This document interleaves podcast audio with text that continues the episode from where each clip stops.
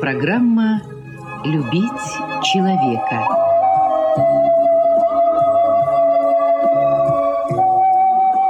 У микрофона автор и ведущий радиопрограммы писатель Константин Антишин.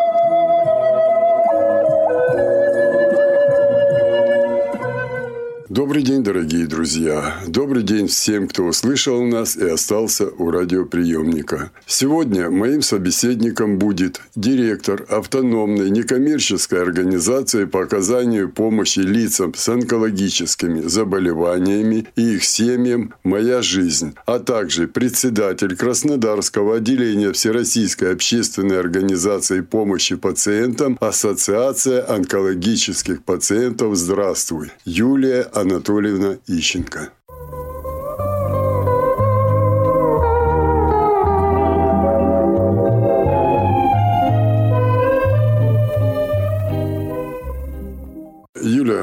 Присутствовал на заседании Общественного совета Главного бюро медико-социальной экспертизы по Краснодарскому краю. Там это называется комиссия. И вот там был третий вопрос ваш. Вы должны были поднять проблему о людях онкологически больных, которые не могут направиться на МС, потому что их задерживают в поликлиниках то, значит, э, там откладывают, то еще что, то карту, которая направляется на МС, неправильно, неграмотно заполнит, и потом этих людей возвращают опять. На мой взгляд, эта проблема не только в том, что люди страдают физически и психологически, и семья их страдает, но многие знают, что такое онкология. Это, как говорится, не дай Господь никому. Но почему я вот возмутился тогда и на этом э, совете? Потому что, чтобы этот вопрос поднять, нужен был представитель Министерства здравоохранения. И официально им было направлено министерство приглашение присутствовать. Указан был вопрос, который... Это касается поликлиник, то есть их низшего звена. Но как председатель нам с вами ответил, что они не могут присутствовать по техническим причинам. И вот я так и не понял, по каким это техническим причинам. То есть там страдают люди, а здесь какие-то технические причины. Поэтому, Юля, я попрошу вас а, рассказать, что за вопрос вы хотели поднять. Вот третий вопрос ваш был. В прошлом году, с 1 июля 2022 года, вступил новый закон по переоформлению группы инвалидности. То есть в период ковида группа инвалидности продлевалась каждые полгода автоматически. А с 1 июля 2022 года автоматическое продление группы инвалидности прекратилось. Да? То есть пациент должен был заново ходить собирать пакет документов для того, чтобы предоставить экспертам медико-социальную экспертизу для рассмотрения этих документов и либо получения, либо а, отказа в группе инвалидности. И середина ноября мы стали получать просто огромнейшее количество звонков по поводу того, что в первичном звене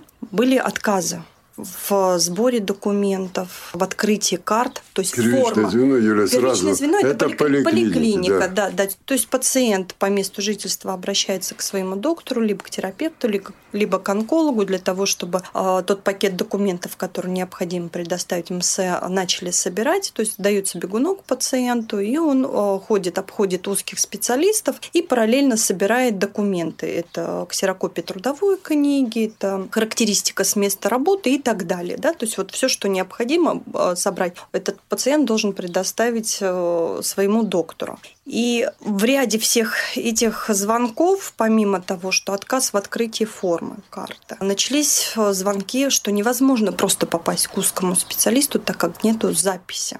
Естественно, это откладывается время для передачи документов в медико-социальную экспертизу. Соответственно, здесь начинается тянуться следующий вопрос, что те анализы, которые пациент сдал, они уже вышли по сроку годности. Какие-то анализы у нас 5 дней действительно, какие-то 10 дней. Соответственно, пациенту нужно проходить все заново по второму кругу. Когда мы начали выяснять причины, с чем же связано, э, связаны все эти вопросы, пациенты отвечали либо доктор говорил о том, что, к сожалению, медико-социальная экспертиза не принимает документы перед Новым годом, либо доктор ушел в отпуск, и его коллега не может взять этого пациента да, по каким-то своим причинам. Юля, можно я вас перебью сразу? Мы с вами на совещании. Я сразу uh-huh. скажу, что несмотря на то, что а, представителей от Минздрава не было, члены этого совета – это в основном общественные деятели, а представляющие правозащитные организации, детей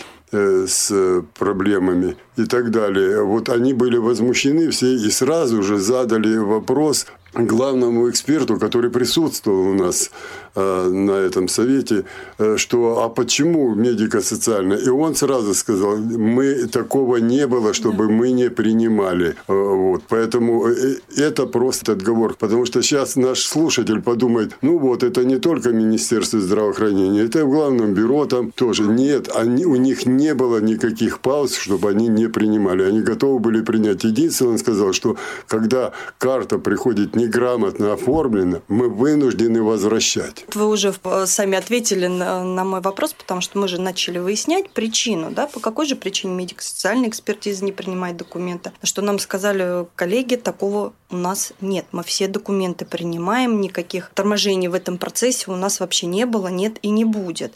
Естественно, вот собрав вот ряд этих вопросов, мы в конце декабря написали обращение к главному эксперту и запросили представителей Министерства здравоохранения на, на ближайшей общественной комиссии, чтобы нам разъяснили, почему же все-таки происходят вот такие проблемы. И мы задаем этот вопрос не потому, что мы хотим а, как-то сделать что-то плохо. Нет, мы хотим вынести эту проблему, понять причину этой проблемы и совместно найти решение этой проблемы, потому что то пациенты не информированы. Они не знают, какие документы необходимо принести своему врачу. Они не знают, в какой срок оформляются документы, да, потому что мы, получая обращение, мы каждое обращение разбирали. Действительно ли врач виноват в нарушении сроков, либо а, здесь какая-то совершенно иная причина. Знаете, и зачастую получается так, что пациент сам не в курсе того, что доктор а, в течение 30 рабочих дней оформляет весь этот пакет и потом передает в бюро медико-социальной экспертизы. А пациент думает, что здесь нарушаются его сроки, что доктор затягивает весь процесс. Мы поэтому и говорим, а, что мы готовы идти на диалог, на конструктивный диалог с Минздравом и готовы предлагать какие-то решения данных проблем. Я вас уже многие годы знаю, вы уже третий раз участник нашей программы. Я знаю, что вы не ищете врагов. Не дай Господь, вы мама троих детей, вы сами больны онкологией, вы пережили и переживаете, продолжаете это все, и вы э, более других понимаете эту боль этих людей, которые пытаются группу инвалидности получить не только потому, что там они не работают многие, чтобы получать какую-то пенсию, но и чтобы лекарства получать. Вы их лучше всех понимаете. Поэтому, если кто-то думает, что Юлия Ищенко ищет э, конфликт или что, да нет, она просто пытается помочь таким же, как она. Можно же так сказать? Константин Александрович, можно так сказать. То есть, наверное, и так я... к вам и относиться надо, когда вы приходите. Я хочу сказать, что за 4 года нашей работы еще ни одно письмо от а, нашей организации не ушло ни в одну инстанцию с требованиями, с каким-то. Мы всегда стараемся конструктивно налаживать диалог со всеми инстанциями, всегда звоним, задаем вопросы, просим разъяснить какие-то моменты. И, знаете, мы видим обратную связь. То есть, если бы, конечно же, мы трясли бы шашкой над головой, то, наверное, вряд ли бы у нас сложился бы а, диалог со многими руководителями. Шашками над головой. Вы знаете, вот я бы взял бы шашку. Почему? Потому что вот многие, может быть, люди сейчас не понимают, о чем мы говорим. Вот давайте просто скажем, что означает для человека, вот он его мурыжит, а я иного слова не нахожу, да, я даже в статье написал, именно мурыжит его. Потому что так бессовестно относиться к больному человеку, который сидит рядом с тобой или же стоит, пришел к тебе, ты перевариваешь борщ или котлетку, которую ты только что на обеде съел, а он терпит боль. Боль, сумасшедшую боль иногда. И чтобы эту боль снять, он вынужден приобрести какое-то лекарство. А это лекарство, оно дорогое. А как правило, ну, в основном я знаю очень много людей, но богатых меньше знаю, потому что они сами эти решают проблемы и за рубеж выезжают. У них есть возможности, они у меня не на виду. А я знаю людей, которые, в общем-то, и так жили-то не богато. И вот найти эти деньги они не могут. Начинать лечение они не могут, потому что ни группа, ничего их тянут. Вот можете вы объяснить, что это же касается именно боли этих людей? То есть если бы сегодня сделали все как положено в поликлинике, там, ну, завтра, образно говоря, завтра, через неделю он получил бы, я знаю, что Главное бюро медико-социальной экспертизы там четко стоит. Человека с онкологией в первую очередь обследуют и группу дадут. То уже на следующий день он же может получить это лекарство и хотя бы не страдать от боли. Ну, я правильно говорю? Да, правильно вы говорите. И, конечно, те пациенты, которые с этой болью к нам обращаются, мы, вот повторюсь, всегда рассматриваем индивидуально вопросы. Если это вопрос касается лекарственных препаратов, мы обязательно просматриваем список жизненно важных лекарственных препаратов. И Пациент даже не имея группы инвалидности, по этому списку он может получить препарат по рецепту. Если этот препарат входит в список жизненно важных лекарственных препаратов, и он есть на, если он закуплен по региональной льготе, то, естественно, пациент сможет получить этот препарат.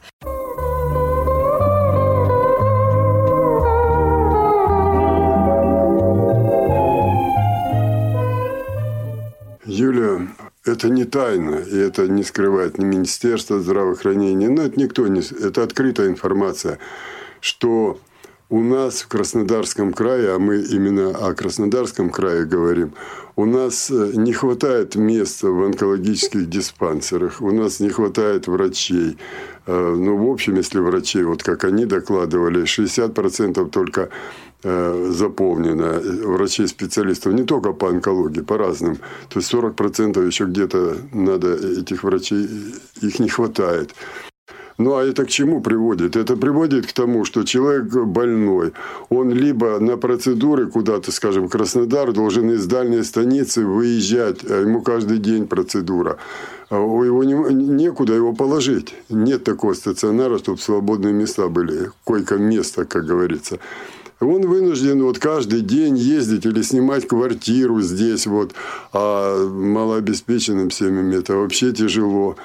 И это муки этих людей, потому что и ездить мучительно, и попасть мучительно, и очередя везде. И вот в 2019 году мы с вами очень обрадовались, когда по инициативе президента Российской Федерации появилась программа федеральная, именно связанная с медициной, в том числе и по онкологии планировалось провести ее за пять лет, ее завершить. Краснодарскому краю выделили 5 миллиардов рублей на строительство специального медицинского кластера, именно онкологического. Мы с вами тогда радовались, я не помню, в эфире это пошло у нас, что ну наконец-таки вот построят кластер, он там на 1500 человек, по-моему, 1400 человек рассчитан. Это значит, мы снимем эту очередность, снимем вот эти все проблемы мы с края людей определим в этот кластер. Это просто эйфория была, что через пять лет будет кластер. Сегодня я вот стал заниматься, возникли проблемы, люди стали обращаться, что же в 2019 году говорили, что будет кластер, а где он, его нет. Мало того, 8 июля 2019 года состоялось расширенное заседание а, Общественного совета при Росздравнадзоре. И там были в ранге замминистров представители Министерства здравоохранения, где я конкретно им задавал вопрос. Деньги выделены, эти 5 миллиардов? Сказали «да». Проект заказан, потому что время быстро бежит. Сказали «да» место, земля, потому что в Краснодарском крае земля – это проблема, ну, как и в Московской области. Да, сейчас над этим работает. Мы успеем его за пять лет построить? Да. Я еще задал тогда вопрос, что у нас 60% всего от необходимого количества специалистов врачей, понятно, и в онкологии. Кластер построит, а специалистов где возьмем, чтобы его заполнить? Сказали, занимается этой проблемой. И я удовлетворенный оттуда ушел. Сейчас я узнаю, ни кластера нет, ничего, информации. Вот, может быть, вам, как лидеру а, общественного объединения, защищающего права пациентов с онкологией. Может быть, вам что-то известно об этом кластере? К сожалению, у меня ровно столько же информации, сколько и у вас. Периодически, конечно же, мы представителям Минздрава задаем этот вопрос, потому что я помню, на одной из программ мы с вами действительно радовались, когда буквально за несколько дней до передачи мы увидели новость о том, что кластер прошел госэкспертизу, да, и мы порадовались, что ну вот-вот и строительство начнется. И все-таки через пару лет мы увидим онкодиспансер новый, но вот, к сожалению... Ну, через пять лет лет? Ну, через пять лет, неважно, но мы бы уже знали, что строительство уже началось. В настоящее время крае открыто 19 центров амбулаторной помощи. Это как раз-таки к тому, что нет пока кластера, но есть возможность немного разгрузить онкодиспансер пациентов. Плюс у нас есть по краю еще онкологический диспансер. Конечно, да, я вот в поддержку Министерства здравоохранения. То есть мы же говорим им спасибо сказать, да. за работу, которую они сделали в пользу. Потому что эти 19 центров очень оперативно были построены. Нужно учитывать, что у нас онкодиспансер есть в Сочи, в городе Сочи, в Ейске, в Армавире, в городе Новороссийске. То есть пациенты из краевого онкодиспансера маршрутизируются а, в ближайший а, либо центр, либо в ближайший онкодиспансер. Эти не разгрузят все, а вот краевой центр, этот кластер, это он бы разгрузил. Это, это мы прекрасно понимаем, но, Константин Александрович, нужно понимать, что его сейчас нет. Даже у нас в поликлиническом отделении при онкодиспансере, к сожалению, тоже есть кадровый дефицит, как и во всех медицинских учреждениях. И профессиональное выгорание тоже оно есть у врачей. Надо понимать, что ежедневно, ежегодно новые выявления а, онкологических заболеваний, соответственно, это нагрузка на врачей. Мы это тоже прекрасно понимаем. И здесь хотелось бы и их поддержать со своей стороны, а, поэтому решать и эту проблему тоже нужно. И когда я разговаривала с главным внештатным нашим онкологом, и Роман Алексеевич мне сказал утвердительно, что готовятся специалисты. Есть проблема от когда открываются большие частные клиники, и весь поток а, выпускников либо среднего медицинского персонала, либо докторов, соответственно, приглашается в эту частную клинику, и уже наши государственные медицинские учреждения не могут рассчитывать на этих докторов. Вот, вот здесь, конечно, ну, так, тоже такая большая проблема.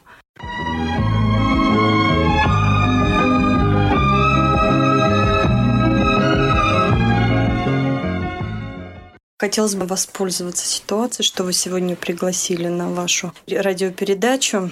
Есть проблема, и очень серьезная проблема, которой я занимаюсь уже несколько лет, и знаю, что до меня этим вопросом занимались, но как-то быстро сдались люди. У нас есть проблема специализированного питания, нутритивной поддержки онкопациентов. Да, назначают, но это настолько редко происходит, что ну, порой пациенту проще пойти самому купить. Это спецпитание, но оно очень дорогостоящее. Я несколько лет подряд уже выхожу с инициативой, чтобы у нас на краевом уровне, на нашем законодательном уровне, краевом именно, выделили дополнительное финансирование на поддержку пациентов с раком головы и шеи. Именно специализированным питанием. Потому что во всех клинических рекомендациях прописано, что пациенту за две недели до начала лечения, будь то хирургическая либо химиотерапия, необходимо начинать принимать это лечебное питание. Реабилитация, она тоже включает в себя этот вопрос. Ну вот, то есть в целом вот есть проблема нутритивной поддержки, и мы понимаем, что здесь же еще подтягивается один вопрос. Это вопрос реабилитации. То есть это очень важный и нужный момент. Весь вопрос, ну если уж откровенно говорить, да, весь вопрос упирается, наверное, в недофинансирование нехватки финансирования нашего Министерства здравоохранения, не хватает бюджета. Поэтому мы и просим отдельной статьей вынести. Есть пациенты с раком головы, шеи и желудка. Давайте начнем с них. Это всего 300 пациентов. Ну, если там э, в среднем почитать, это 50 миллионов. Ну что, что такое 50 миллионов в год для края, для нашего края, который богат, в принципе, да, э, на различные ресурсы. Ну, давайте вот мы сейчас то, что вы сказали, адресуем. Я надеюсь, вас пригласят в Общественной палате Краснодарского края. Там замечательные люди работают. А вот здесь Я их знаю, бойцы. Сказать, да. Чтобы они поддержали это. А они вышли на законодательное собрание, им проще выйти, у них уровень один краевой. Константин Александрович, Александрович, ну как два года я выхожу с этим вопросом. Конечно же, я изначально выходила а, с письмом на губернатора, потом письмо было переадресовано в Министерство здравоохранения, и я получала ответы из каждой инстанции. Не совсем они положительные, эти ответы. Естественно, что мне делать оставалось, как не написать в Общественную палату Краснодарского края. И благодаря Общественной палате Краснодарского края была создана рабочая группа, был и главный внештатный диетолог, и заместитель главного врача онкодиспансера, и главный внештатный паллиативный специалист, где мы подняли эту проблему. Была написана резолюция по итогам этой встречи. И как-то вот все, и вопрос у нас вот встал. Я очень надеюсь, что в ближайшее То время... Там поняли, что это необходимо. Причем специалисты пришли, это объяснили. Но вопрос стал, что он не вышел на законодательное собрание, которое был в бюджет очередного года включили это. Вот с этой резолюцией я планирую в ближайшее время попасть к представителям законодательного собрания. Еще раз поднять эту тему, потому что мы уже эту тему поднимали.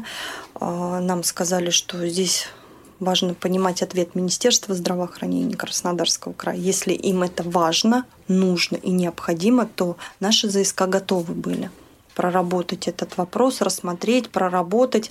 На следующей встрече и по итогам встреч, конечно же, я с вами поделюсь к чему пришли. Очень хотелось бы, чтобы этот вопрос все-таки сдвинулся с мертвой точки, потому что, несмотря на то, что мы неоднократно эти вопросы обсуждаем с различными представителями Министерства здравоохранения, но, к сожалению, мы либо получаем письмо, ответ на то, что детки получают это питание. Это здорово.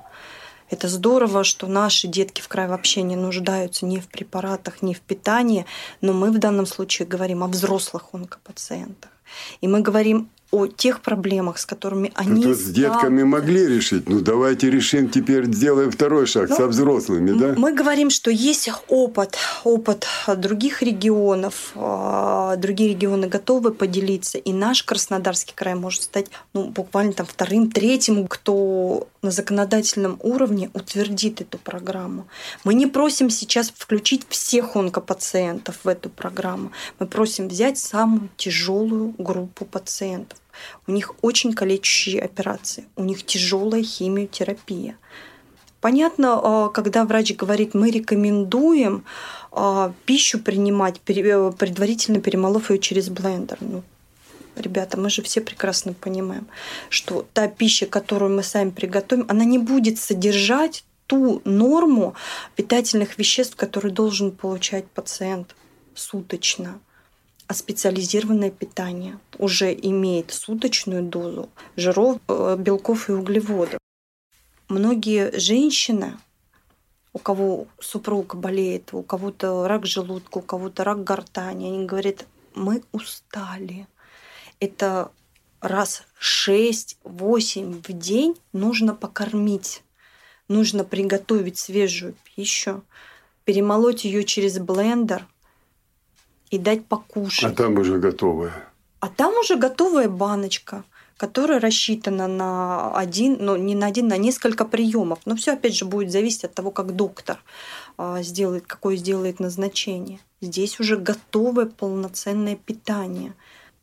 После химиотерапии тяжело, очень тяжело переносить химиотерапию, когда тебя и тошнит, и вообще очень плохое состояние, ты не можешь кушать а тебе нужно восполнять силы.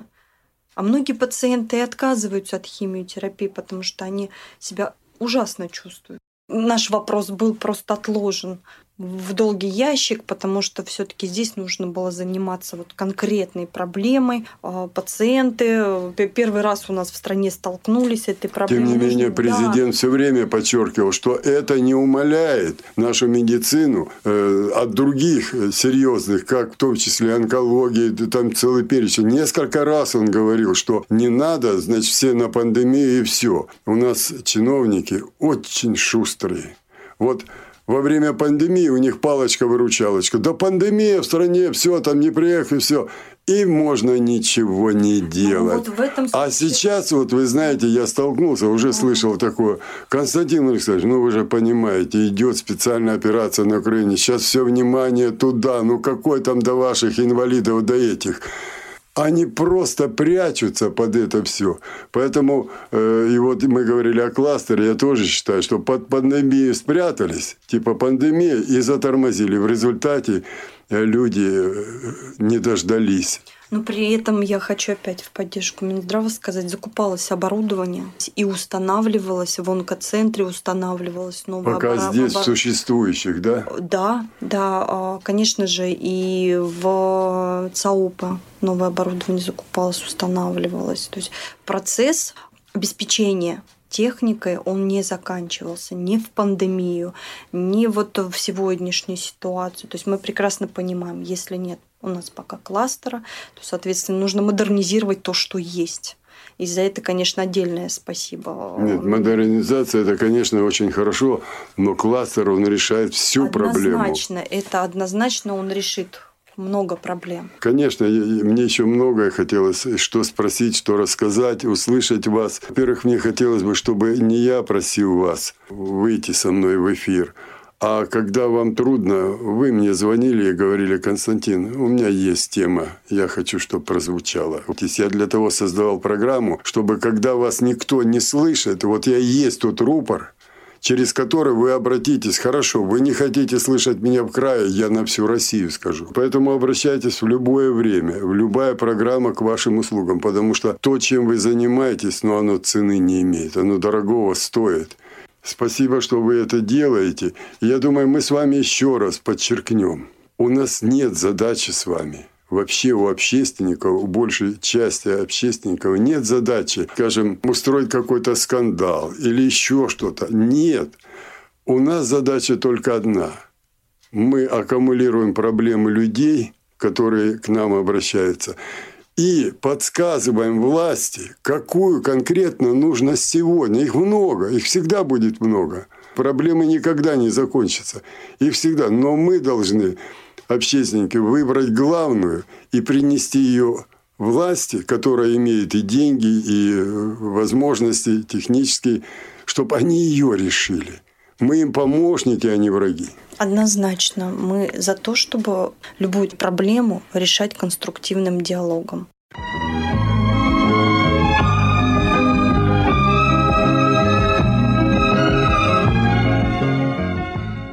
Ну что ж, дорогие друзья, наше эфирное время заканчивается. Будем надеяться, что проблемы, о которых мы сегодня говорили, будут услышаны теми, от кого зависит их решение, в том числе и в Министерстве здравоохранения Краснодарского края. Будем надеяться, что и специальный кластер для лечения и реабилитации людей с онкологическими заболеваниями наконец-то появится и не когда-нибудь, а в срок, отведенный федеральной программой. Хочется верить, что и чиновники, от которых все это зависит, перестанут прятать свою бездеятельность за шторы пандемии или специальной военной операции. Вспомнят, за что им платят такие большие зарплаты, предоставляют роскошные кабинеты и персональный транспорт. И уж точно не для того, чтобы они смотрели на остальных людей сверху вниз и чувствовали себя вельможами. Ну а мне остается только напомнить вам, что сегодня моим собеседником была директор автономной некоммерческой организации по оказанию помощи лицам с онкологическими заболеваниями и их семьям «Моя жизнь, а также председатель Краснодарского отделения Всероссийской общественной организации помощи пациентам Ассоциации онкологических пациентов «Здравствуй» Юлия Анатольевна Ищенко.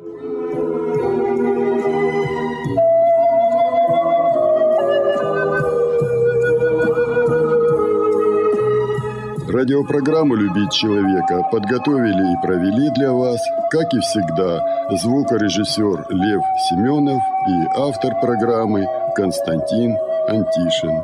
До свидания.